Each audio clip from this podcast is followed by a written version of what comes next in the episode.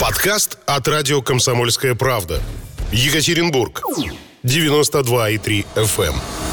Ну что ж, у нас тоже время э, турбулентности, и касаемо она не столько климата, сколько внутренних социальных процессов, работ, смены и так далее. И вот уже по традиции мы сейчас будем общаться с Ольгой Чебыкиной на тему, э, что же у нас происходит на рынке труда. Ольга, доброе утро. Доброе утро. Доброе утро, друзья. Э, Начнем с актуалочки. Естественно, э, 72% сотрудников хотят продолжить работу удаленно. Ну, хотеть не вредно. Вредно не хотеть. Хотеть и мочь – это две разные вещи. Да, это вот как раз про мотивацию. Да, то есть я могу очень много чего хотеть, но не уметь. В этом случае мы сотрудника можем научить. Но я могу уметь, но не хотеть. Вот в этом случае с большей степенью вероятности... хотят, низы не могут. Да, придется расстаться, на самом деле. Знаете, да, классическая история. Но а, говорим мы сегодня про мотивацию сотрудников. Трудовую мотивацию, да, особенно летом. Сегодня нам обещают плюс 25 градусов, солнышко светит, когда хочется, в общем-то, вместо работы поехать куда-нибудь э, на пруд. Ну, может, 25 не так, а вот тут 30 градусов стояла жара. Как быть все-таки с трудовой мотивацией? Ведь все-таки работу-то никто не отменял. На самом деле э, мы работаем в среде предпринимателей, которые работают всегда. Да, О, и да. это на самом деле с точки зрения той теории мотивации, да, которую мы с вами в прошлый раз зацепили, да, и который, про которую я сегодня расскажу, оно абсолютно укладывается, потому что когда ты делаешь свое дело для себя, да, и с любовью, да, ты можешь работать в любое время суток, в любой градус и жары, да, и тебя не тянет отдыхать, на самом деле. Ну, это самый высокий тип мотивации, но это сочетание нескольких типов. Если говорить вообще про э, теории мотивации в менеджменте, в международном их существует масса. Но есть одно ключевой, есть один ключевой нюанс. На российскую специфику они неприменимы. Вот-вот, международно, да. Да, потому что, мы, мы замечательный, у нас замечательный российский менталитет, да, который категорически отличается от всех других менталитетов, которые исследованы в мире. Но нам с вами очень повезло. А, Еще в советский период у нас был замечательный а, социолог а, Владимир Семенович Герчиков, который исследовал трудовую мотивацию. Советскую. Да, вот вот советскую. нашу, а, ну, м, советская, она есть уклон определенный, да, но все-таки это русские люди, да, то есть изначально это русские люди, которые жили просто в советском периоде. И у этой мотивации есть своя специфика. На самом деле он разложил систему очень просто. Есть всего пять типов трудовой мотивации. И четыре типа относятся к мотивации достижения, да, ну вы понимаете, да, то есть решать задачи, строить чего-то, да, это впер- интересные, там. деньги, интерес, неважно, да, то есть это движение вперед. А есть мотивация избегания. Так, это как? Мотивация избегания, что бы ни случилось, лишь бы не работать. Да? И к этому типу мотивации относится только один тип, который открыл э, Владимир Семенович. И э, на самом деле э, теория очень проста. Первый тип мотивации, э, я сначала расскажу про позитивные, ну потому что так, так на самом деле позитивнее нам с утра с вами Их будет. больше. Их больше, да, и к первому типу позитивной мотивации, да, то есть мотивации на развитие, относится инструментальный тип мотивации. Что мотивирует этих людей? Инструменталов сама работа не является для такого работника, э, ну вот содержание работы, ну, не Ему является ценностью, Мгм. да. Ему главное за определенный период времени выполнить определенное количество операций и получить за это деньги. Да? К, это- к этому типу трудовой мотивации относятся сотрудники на промышленных предприятиях, которые работают у станка. Ну, да? конвейерное Конве- И Да, конвейерное ага. производство, безусловно, в том числе. Я произвел 20 деталей да, нужного качества в нужное время. Да? Я получил за это деньги. Все. Причем для него очень важно, чтобы была справедливость социальная. Да? То есть вы мне обещали заплатить столько денег за те операции, которые я произвел. Вы, пожалуйста, заплатите. Иначе у вас будут проблемы. То есть будут возникать конфликты. Вот. Это инструментальный тип мотивации. А если вы Коле платите еще те же самые деньги за эту же самую За раб- ту же самую работу нет? нет, нет, так нельзя. Да, Коля, если у него нет другой квалификации, да, вот тут как раз вступает градирование, да, которое работает на промышленных предприятиях. У меня, допустим, там первый разряд, у тебя второй разряд, у тебя третий разряд, у тебя четвертый разряд. И на всех этих разрядах зарплата должна отличаться, да, потому что иначе люди, которые работают на этих рабочих местах, они не поймут вас, да, потому почему-то Коля получает больше, чем я, да, квалификация-то у нас одинаковая, да, а Коля вот почему-то получает, то есть так делать нельзя. И Ну, чтобы а, было к чему стремиться, да? да, безусловно, безусловно. Второй тип трудовой мотивации э, это э, профессиональный тип мотивации. да. Он И что? Это здесь люди ценят именно содержание своей работы. Деньги для них вторичны. Да, То есть содержание работы, это творческая интерес. работа. Это не только творческая работа, да, это, это работа экспертов грубо говоря, да, то есть есть у меня, допустим, бухгалтер по заработной плате. Она эксперт в заработной плате, в, нач- в системах начисления заработных плат, в системах расчета заработных плат. Она эксперт только в этом. И очень трудно будет ей отдать какой-то другой участок работы, потому что Пусть она эксперт, да, она эксперт именно в этом. И более того, когда эти люди очень ценят, когда работодатель им доверяет именно с точки зрения содержания работы. Если работодатель начинает вмешиваться в то, как сотрудник делает работу, какими инструментами, да, у сотрудника возникает сразу внутренняя конфронтация, что ты ко мне лезешь? Протест, Я да, же здесь я эксперт, Мгм. я же здесь профессионал, не лезь ко мне. Да? Эти люди тоже ценят заработную плату, ну, денежную составляющую, но зарплата здесь стоит на, пер- на втором месте. Содержание работы Вот На- выходит Настя на на первое тебя место. сейчас показала, я так понимаю, ты не любишь, когда тебе по шапке прилетает. Нет, это дело не в этом. Да, я прямо сейчас в этом типе узнал себя. То есть мне очень важно э, делать э, свой участок работы, делать это профессионально. И если человек, который даже являясь моим руководителем, но при этом... э, Не являясь профессионалом, да, в- да? в этой сфере делать мне какие-то замечания, действительно это- для меня это болезненно. Это болезненно, это прям на уровне ну, вот, психологии болезненно, да, и по- поэтому сразу начинают возникать конфликты, да, то есть, что вы мне указываете, как мне Ну, рассчитывать? Подождите, ну, вот Да, как- начальник. Как, мне, что вы мне указываете, как... Не, на самом деле разные системы есть. Если есть система именно «я доверяю профессионалу», да, я вот, например, в СММ-продвижении нифига не понимаю. Да никто в нем не понимает, Я, я не вам скажу. понимаю, я не понимаю, как это работает. Да, я не понимаю, какие, на, на какие кнопочки надо нажать, да, чтобы там бюджет какой-то Они появился. сами не что-то. понимают, как Не, это ну, работает. есть люди, которые понимают на самом деле, да, и есть люди, у которых это работает, да, или, допустим, да, вы ничего не понимаете, грубо говоря, в трудовой мотивации, да, я прихожу к вам как профессионал и рассказываю, что такое трудовой, а вы мне говорите, ну, ну вас нафиг, да, вы ничего не понимаете в людях, да, ну, вот, вот. Давайте- давайте Да зарплату ты же повысим. Да, давайте зарплату повысим, и все будет И всё ну, будет нет, классно, на, на самом, на самом деле зарплата это Неправда. вообще не Это главное. неправда. Это вообще не главное Ничего совершенно. себе, вы щас зарплата, открываете зарплата просто. главная, э, главный инструмент манипуляции, я бы вот так сказала, Ух со ты. стороны сотрудников в сторону работодателя. Но деньги, поверьте Ну, а- мне, ну а вот в как не работе не главное? главное. Мы же ради этого э, живем. Я вас умоляю, за что люди жили в советском и, и трудились в советском периоде? За что? Вот это выход Что- к следующему типу трудовой как- мотивации. Чтобы было как у соседа. Извините, если у меня а, гарнитур там шведский, а, а у соседа какой-то получше привезли финский, я не знаю. Я хочу такой же. А как мне его получить? Не фиг- это фигня. С- Идеология была совершенно другая. Мы все трудимся ради идеи. И дальше мы ходим на следующий тип трудовой мотивации, который соответствует российской действительности. Это патриотический тип мотивации. Это самые лучшие сотрудники для работодателя. Ну, то есть патриотизм здесь имеется в виду Им денег компании. не надо, работу давай. Да. Да, вот характеристика у них такая. Работников этого типа интересует участие в реализации общего, очень важное для организации дела. Им свойственна убежденность в своей нужности для организации. Отличаются готовностью взвалить на себя дополнительную ответственность ради достижения результатов общего дела. Для них важно общественное признание и участие в общих достижениях. Ну что ж, сбываются ли мечты, мы сейчас узнаем. У нас э, Ольга Чебыкина, партнер HR-лидер. Говорим мы о трудовой мотивации. Но э, для начала, Ольга, хотелось бы все-таки в современных реалиях.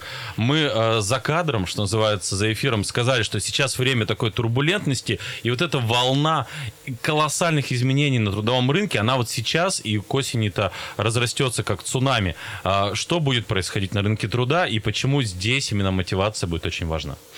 На самом деле, что будет происходить на рынке труда? Будет происходить борьба за рабочие места. На самом деле, многие ожидали, что рынок станет станет рынком работодателя. Да? Не рынком соискателя, то есть не соискатель выбирает себе работодатель, а работодатель выбирает. Ну, это тенденция там, и 2008 года, и 2014 года, да, когда э, кризисы происходят, да, высвобождается большое количество персонала, да, и война э, прекращается да, за рабочие места, ну, потому что становится больше сотрудников, чем компаний, которые предлагают работу. К сожалению, сейчас это не происходит, и связано это с той кадровой ямой, в которую мы с вами э, продолжаем погружаться и будем на дне в 2036 году только. Да? То есть количество персонала физически уменьшается. Даже те люди, которые высвобождаются сейчас, да, они достаточно быстро находят работу. То есть предложения от работодателей их достаточно да? Но что нужно, чтобы в теку, какой мотивацией нужно в текущий период обладать, чтобы быстро найти работу?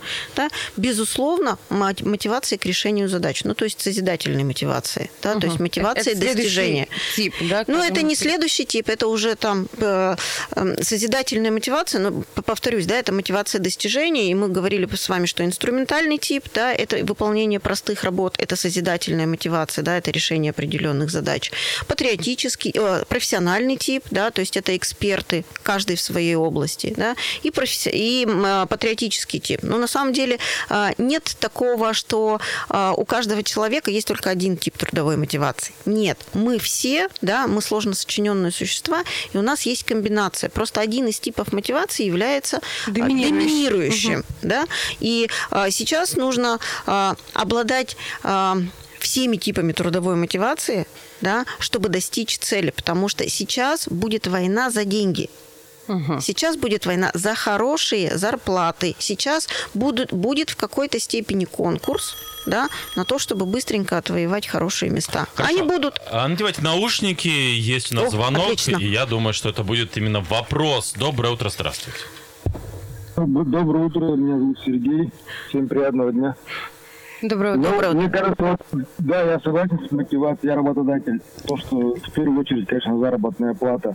Но сейчас иногда происходит даже такое, что вот он пришел, вроде зарплату даешь, а качество работы падает. Вроде делают, но качество падает. И причем это чуть ли неосознанно они это качество не хотят соблюдать или там как-то поднимать себя как специалиста. А что нормально? А что нормально? Вот такие вот эти. И причем они избалованы как раз вот этими кадровыми агентствами там. И вот это все учат, учат их там только выжимать работодателя. А сами ничего не хотят. Мотивации это так называемый патриотизм, да что-то сейчас вообще типа в стороне. А как вы мотивируете? Это, Расскажите вот нам, пожалуйста, поделитесь. Это только зарплатой. Рабо- зарплатой. Работает это? А, то есть... а, а 100 да, тысяч, работают, 100 тысяч платите, и они сразу у вас как шелковые становятся? Ну, почти что. Да, не дрожат за это место, потому что 100 тысяч не дают нигде. Но в то же время, говорю, это, это все разговоры там о патриотизме, туда-сюда. Ну, там, компания выживет, там, сделайте лучше, больше продадим. Это, знаешь, как будто стоишь, плачешь перед этим работником. А у вас малый бизнес? После... Э, расскажите, у вас... Малый, да, да. А, ну малый. малый. Я думаю, что здесь сильно отличается. Если мы берем «Газпром», который создал миф... Спасибо большое. Э, миф на тему... В нет зарплаты большие. Вот, зарплаты там относительно-то небольшие, но миф, что мечты сбываются. И вот эта идейность э, как раз на, на первый план выходит. А если ты частный предприниматель, то тратить огромные ресурсы... Да, Ольга, я прошу вас как раз прокомментировать этот звонок и вот эти... Ну, вот смотрите, э, коллега к нам обращается уже, то есть он регулярно, видимо, нас да. слушает, потому что как раз в прошлый раз, да. да, мы про мотивацию начали разговаривать именно с ним, да. И э, весь вопрос в чем, э, что мы еще не дошли до отрицательного типа мотивации, да, то есть это люмпинизированный тип, и с большей степенью вероятности, если я правильно помню, у коллеги предпринимателя у него мебельный бизнес, да, то есть он производит мебель, да. Да, да, если это не ошибаюсь. как раз это как раз вот на стыке инструментального типа типа мотивации, да, и люмпинизированного типа мотивации.